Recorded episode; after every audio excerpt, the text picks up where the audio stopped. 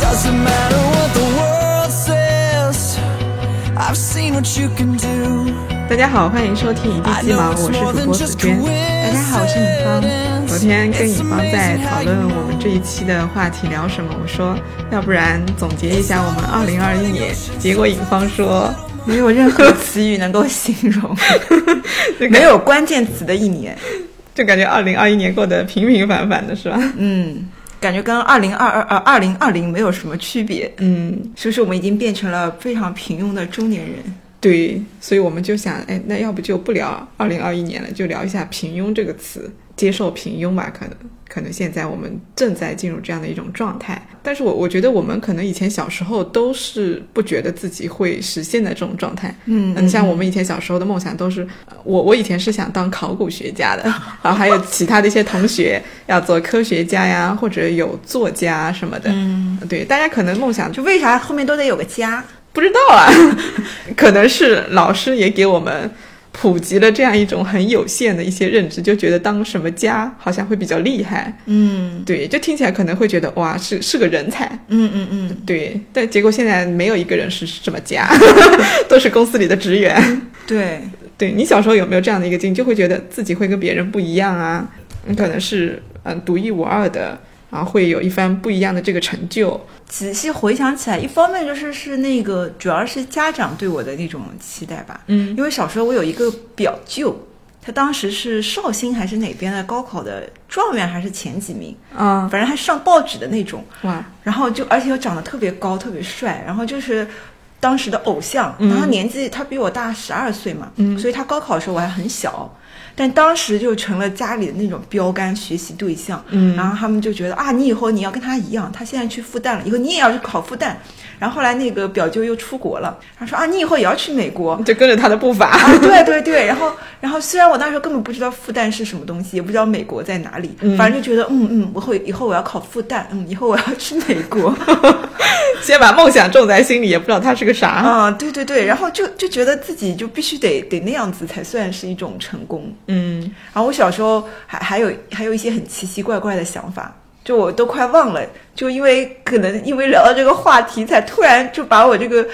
奇怪的回忆突然唤醒了。什么奇怪的回忆？就我感觉呃，说出来我都觉得自己很好笑。就是以前我住在拱辰桥嘛，嗯，然后那那个呢，就是周围的同学啊什么，其实都是很普通的。就爸妈，我们的爸妈都是那个工厂里的普通职工，嗯，甚至那段时间还是下岗潮，就大、啊 大家的爸妈其实都是下岗工人。 嗯，然后呢，我当时就觉得，嗯，我应该跟他们不一样。嗯，我就觉得，说不定因为小时候你知道，爸妈老是会开玩笑，然后跟你说啊，你你是捡来的，你嗯是什么医院垃圾桶里捡来的，对对对，然后我有时候觉得，嗯，他们说的可能是真的，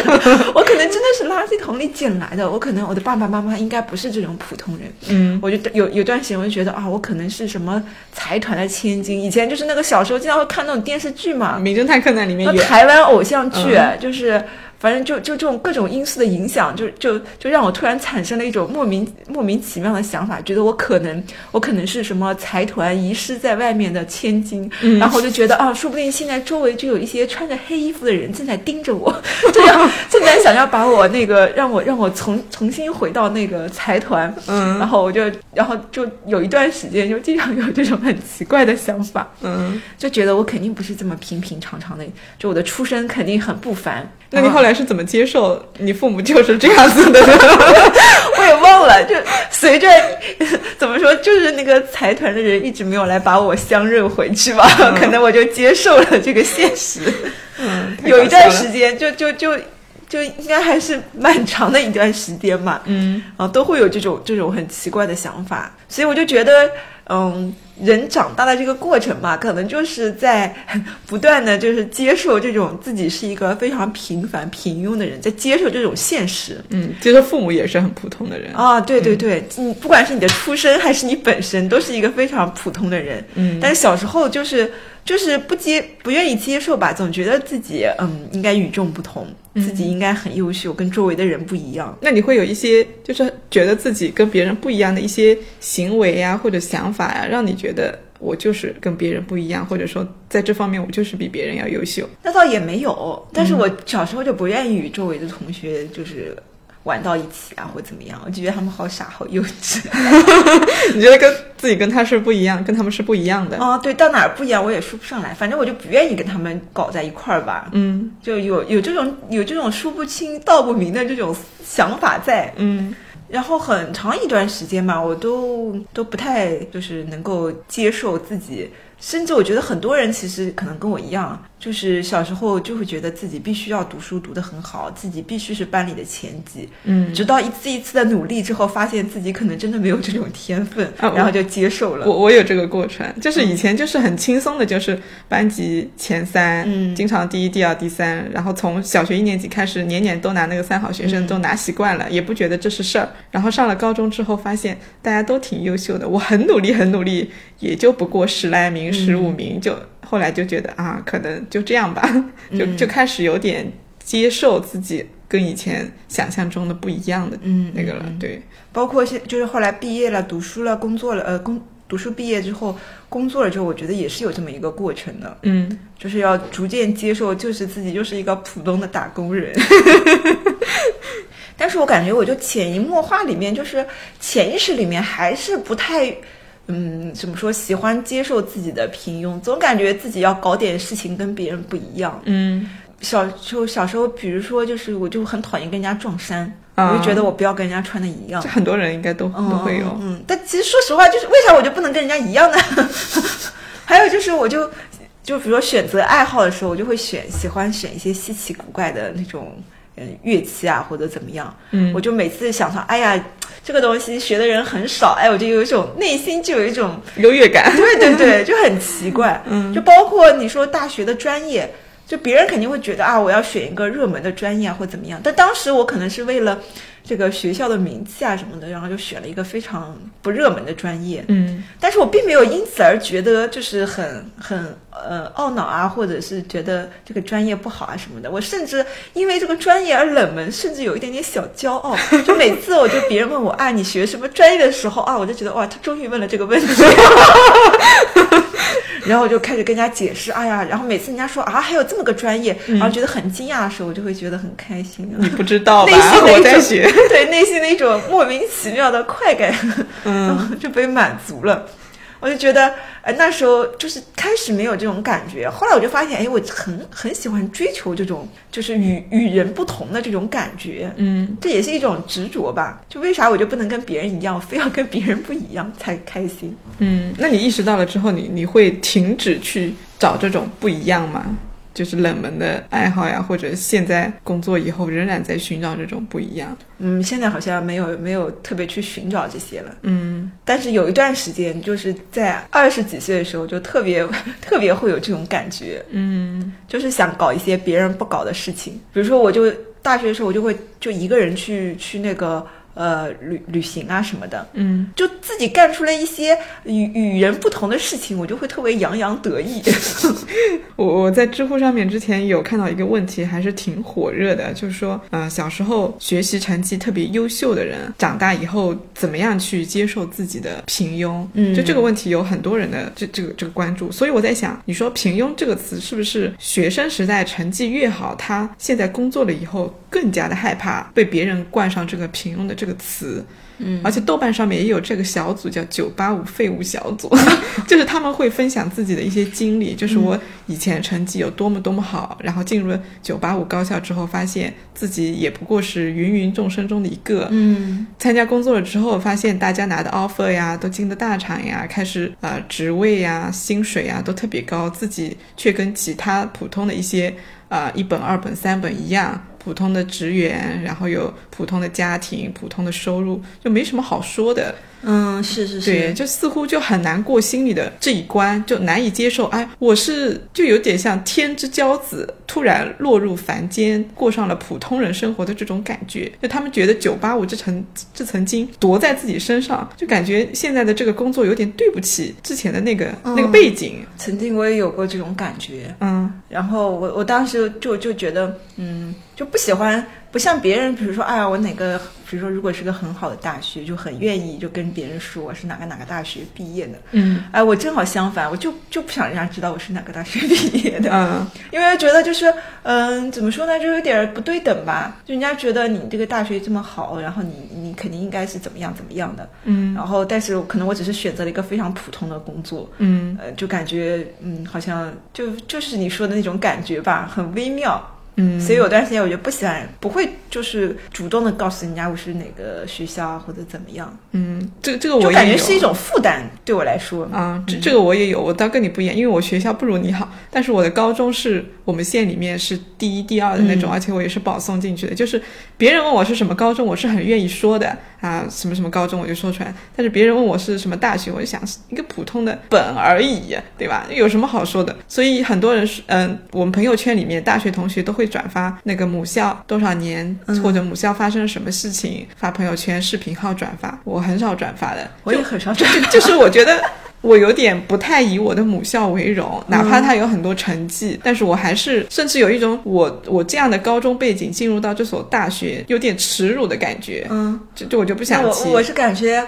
我的母校可能不想以我，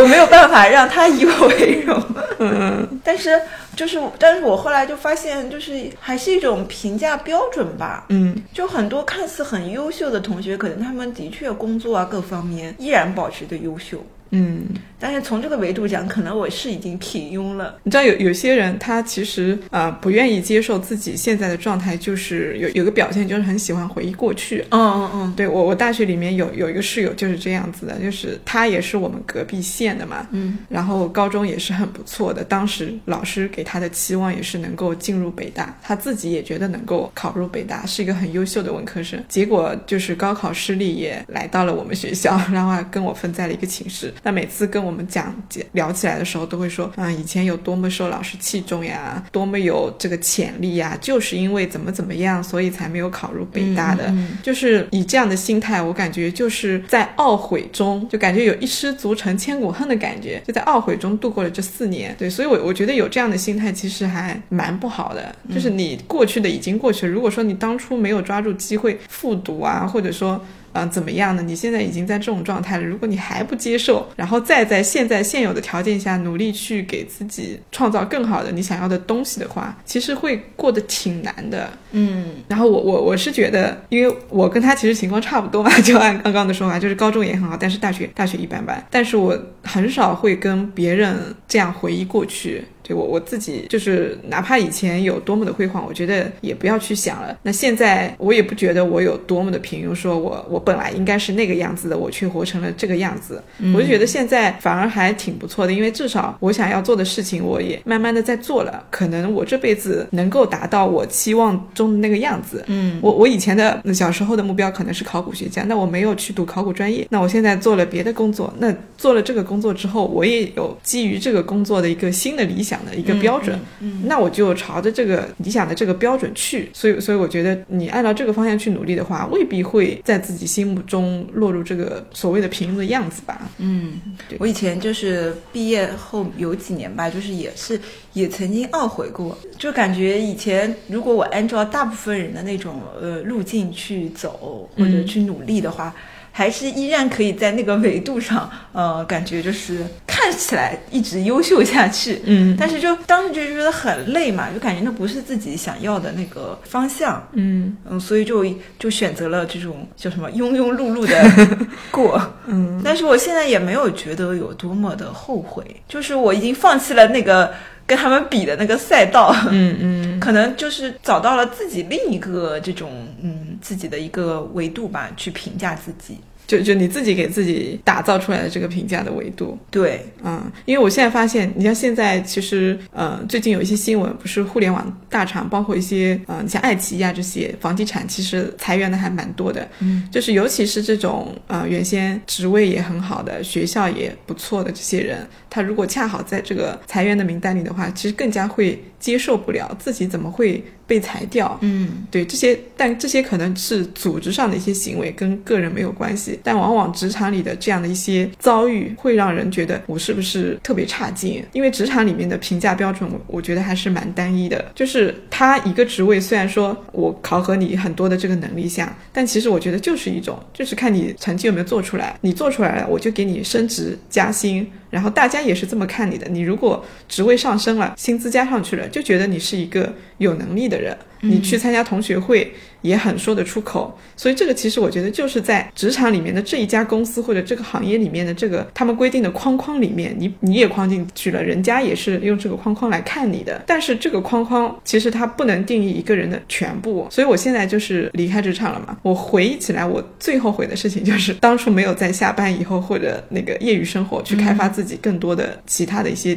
技能或者潜能。嗯，就我我我只有只有工作，没有别的一些东西。就像现在说的那个派型人才，嗯嗯嗯，就圆周圆周率的那个派，就派型人才，他可能就是有有横撇这样弯钩的，就会挖掘自己身上很多的潜力。就如果我当初早一点去挖掘的话，可能也会更快的进入这种所谓的不平庸的状态。但是大部分人现在可能还没有意识到，就是不要落入职场里面这种单一的评价标准，因为那个会让自己感到特别的焦虑。那有些人可能已经跨出来了，但是也仅仅限于说我要做一个副业，我的收入我不要只是工资的这个来源，因为工资来源其实也是没有保障的。我多个副业多一份收入，可能会对自己的经济能力有一个保障，但是可能还没有想那么多，说我要给自己增加一个多的评价标准，让我自己没有感到那么焦虑。所以我觉得就是你说的，不用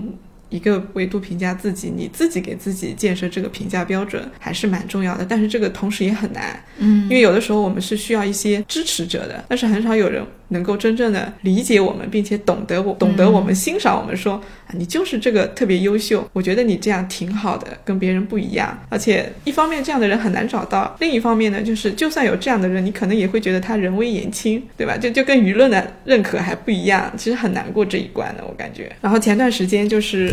嗯、在网上有个人向我提问嘛，他当时有个初中同学，就成绩比他差很多，后来去读了技校。然后他自己呢，就一路成绩还不错，也读了一本大学，然后后来参加工作，就跟我们大多数人一样，进入了公司做一个员工。但是呢，他其实觉得自己是一个普普通通的员工，工作两三年也就也就这样正常水平。他那个同学呢，虽然说是呃技校就那个叫什么职高出来的，但是因为他找的工作特别适合他的这个个人的性格特点，很会说，也很会谈判，然后做那些业务类的工作特别得到领导的赏识，领导就各种送他去培训进修。然后他跟他分享的时候，他就特别的惊讶，嗯，他心里也很不服气，他就觉得我明明以前成绩比他好这么多，怎么现在他比我就看起来厉害了这么多？就是得到领导赏识，又有培训机会，而且薪水啊、职位一路往上涨，就无法接受。他他就来问这样的问题，然后我当时就跟他说：“我说这个就是人岗匹配的问题。 我说你你人人家可能就是当初学习就那就种是学习这个维度不如你，但对可能别的方面，而且是应试教育制度下的学习不如你，但现在人家找到了很适合自己的这种天赋才干的工作，肯定就会如鱼得水的。但我们大部分人其实都有这个人岗匹配的问题，你可能你如果觉得自己现在工作做的不顺手的话，可能也是岗位没有找对的这个原因。嗯，反正就劝他不要陷入这种不服气、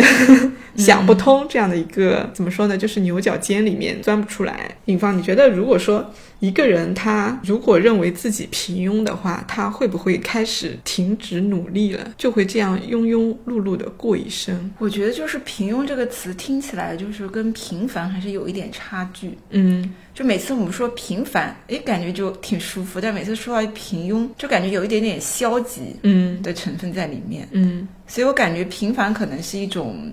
客观的一种中性的一种状态的描述吧。嗯就是这么多人，我们每个人都像尘埃一样，就是很平凡的。但平庸可能是一种状态，一种选择，嗯就可以平凡，但是你可以选择不平庸。嗯平庸，我感觉听起来就像是一种放弃了的，嗯，不作为或者是不主动这种感觉。嗯，对我我也有这种感觉，就是我觉得。嗯，一个人如果说认定自己就是现在这个样子，你给自己贴了个标签平庸的话，你可能就停止对自己的开发了。因为我我现在的工作，我我是做教练嘛，我的宗旨就是开发人身上无限的潜力。所以我也觉得，就是我自己也好，别人也好，其实是有很多潜能是可以被开发的，只是因为我们自己不知道。我我之前在我们做练习的时候，我想到一个隐喻，我觉得特别好，我可以分享一下。嗯，就是我把自己当成一颗钻石。我现在从职场里面出来之后，我会去开发自己很多的一些钻石的一个切面。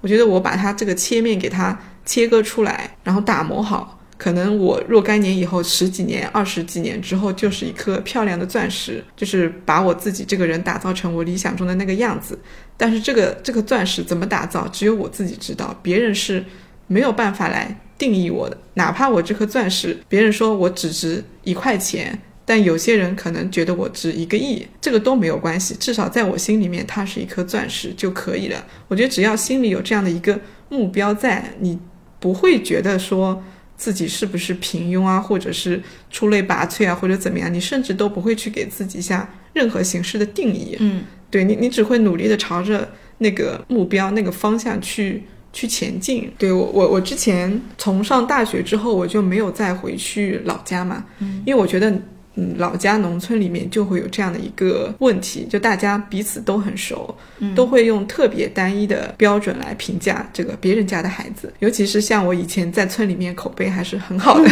对，结果现在就是大学普普通通，工作也是普普通通，他们肯定是会在背后说，哎，某某某家的孩子以前怎么怎么优秀，现在就变成嗯、这样这样这样，嗯嗯年收入也就不过如此，嗯，就会就会说很多的闲话。我觉得这些闲话，你说不在乎吧，肯定是不在乎的，但是它会干扰到我，而嗯且会干扰到父母，然后父母又会来传给你传递这种焦虑感，嗯，所以我就想远离。我觉得大城市里面人人多，优秀的人也多，我我就隐藏在这里，没有人关注到我，我就默默的努力就行了。嗯，但是其实城市里的亲戚之间也是这样子的，啊就很明显，就以前小时候，比如说亲戚什么，就是聚到一起，嗯像我他们肯定会夸我，哎呀，那个谁谁那个读书 真好，那个谁谁怎么样怎么样，反正其实也很单一的维度，就是读书好。嗯对然后后来不读书了，然后毕业工作，发现我工作如此普通，嗯然后然后就觉得啊没啥可夸的，所以你知道现在就他们那些亲戚看到我就夸特别搞笑，嗯，你知道他们吗夸你什么？ 哎呀，那个某某皮肤真好。 要么就说，哎呀，还是那个某某长得高呀，真难得。就想到小时候他应该是一个很矮的人，没想到啊， 现在长得那么高。就只能找这些。对，我就觉得特别好笑，你知道吗？你嗯而且他每次都，他每次都夸就这夸这个，我就觉得我身上就没有别的优点可说了嘛， 就就只剩下长得高、皮肤白这两点。嗯，你知道这个这个让我想到了我之前一个我我们公司那个前同事，她现在已经离职了。嗯，一个女生其实也很有才华的，但是她可能公司领导看不到她身上的其他优点，因为她的这个绩效水平处于中等偏上，不是拔尖的。然后她在做汇报呃竞聘汇报的时候，她的领导找不出表扬她的词汇了，就说啊你的那个手工做的真不错。就是她业余的时候在做那个手工，会发发朋友圈，嗯嗯就是女孩子很喜欢的那些东西，哎，说你做那个很不错，我就啊， 怎么会说这种话？就人家明明是在工作场合，你真的难道发现不了她身上的任何一个闪光点吗？嗯就你你说这些优点，其实是对她的一种侮辱。对，但后来我也接受了嘛，就的确在他们对我他们习惯的那种评价维度里，我的确没什么可圈可 点的。嗯对，然后然后我时间久了，我也就不在乎了，就是、嗯就怎么说呢？我接受了在他们眼中的平庸的我，嗯嗯，但是我对自己可能有更加立体的其他维度的一个理解。嗯，那你父母会不会给你，比如说他们以前想让你去复旦去美国，现在没有去美国，他们现在仍然会对你有很高的这个期嗯我望感觉吗还好吧，他们也怎么说呢？他们已经放弃了那那些赛道嗯了，现在已经开始就是开始要要往第三代那 个，就换位已经走走怎么跨越到了另一个赛道了。嗯所以我感觉就是他们其实也挺痛苦的，因为在现在比的那些赛道里，我依然没有没有让他们可圈可点的地方。嗯嗯，但是还好吧，我觉得我的父母还比较比较坦然吧，就不会为此特别的这个郁郁寡欢啊，或者怎么样，嗯嗯就他们还是能够理解或者看到我一些嗯跟别人不太一样的地方。嗯，嗯，我我觉得有的时候我们自己不能接受自己的平庸，跟父母也有很大的关系。嗯对，就父母把这种焦虑传嗯递给我们。就前段时间我那个堂嫂给我打电话，就微微信语音也发过来，就是说他那个我侄女嘛，要上那个已经在上高一了，当时也是勉勉强强考考上的，差点就要花更多的钱去读私立高中了。嗯考上了之后，他就一直很焦虑，就是哎呀，那个到时候高二了要开始选，他们现在不是会考模式嘛，你要选自己的那个呃学科，跟我们以前简单的那个文理分科还不一样。他说那我选什么什么专业的课程来学习呢？到时候大学又要选什么专业，以后才好找工作呢？就是三年以后、七年以后的这个事情，他现在就开始焦虑了。然后问我有没有认识这种学业规划师啊什么的，可以帮他们呃看一看他适合什么样的这个专业，选什么样的学科来学会比较好。就是他一方面不相信自己的女儿可以自己做出选择，就直接带她就是来考虑，因为从小到大都是这样子，鸡娃鸡的特别厉害。嗯对，所所以我就我我就觉得他可能是不是把自己对这种人生的这种不甘心，然后想活成另一种人生的这个样子，这个期望就放在了他女儿身上。嗯哪怕女儿成绩从小学、初中到现在高中，就一路就是呈缓慢曲线下降的这个形式，他也一点都看不进去的。就是我就是要花很多很多钱，让你活得很好，嗯，就是让你能够以后有一份好的工作，很多人都会这样子的吧？嗯。有时候我也会想这个问题，就是如果以后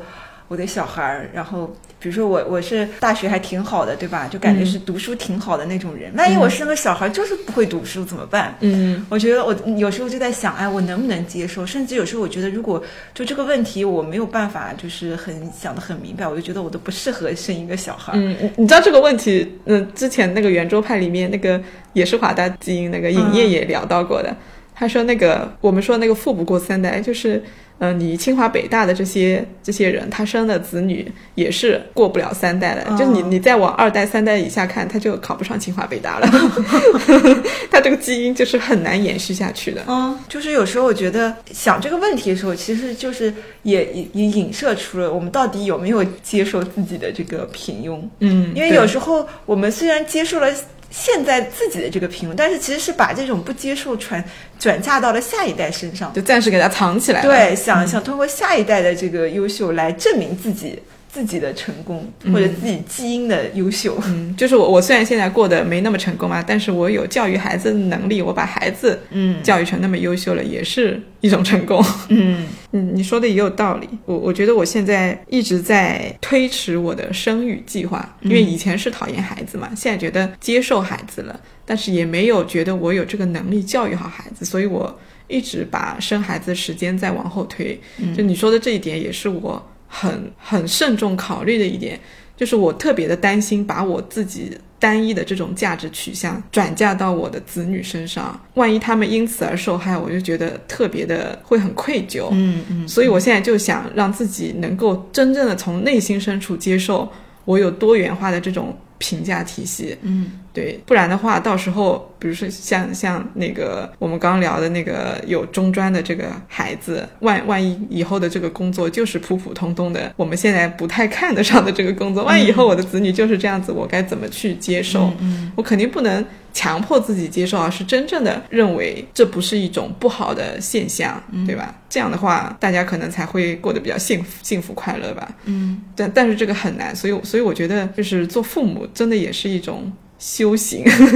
对对对，对，嗯，所以我感觉就是回想自己这三十多年的成长的过程，其实就是不断的，不能说跟自己和解吧，嗯就是客观的接受自己是一个什么样的人，嗯以及找到自己对自己的一种嗯评价的维度也好。就现在我可能不会就是说呃跟以前一样啊，读书的时候用学校啊成绩啊，然后工作了之后就收入啊，然后职位啊这种来评价自己。嗯所以说，我就自己对自己的评价更立体了之后，我可能也就不太会介意在别人眼中平庸的我，就我也能接受了。嗯，就是别人怎么样认为，其实根本就不重要，因为你自己对自己的这个评价的标准已经足够的坚定了。嗯，那我们今天这一期就到这里吧，希望我们每一个人都能够有自己对自己的评价标准，而不受他人的影响，而且也不要用这种平庸、这种特别单一且贬义的词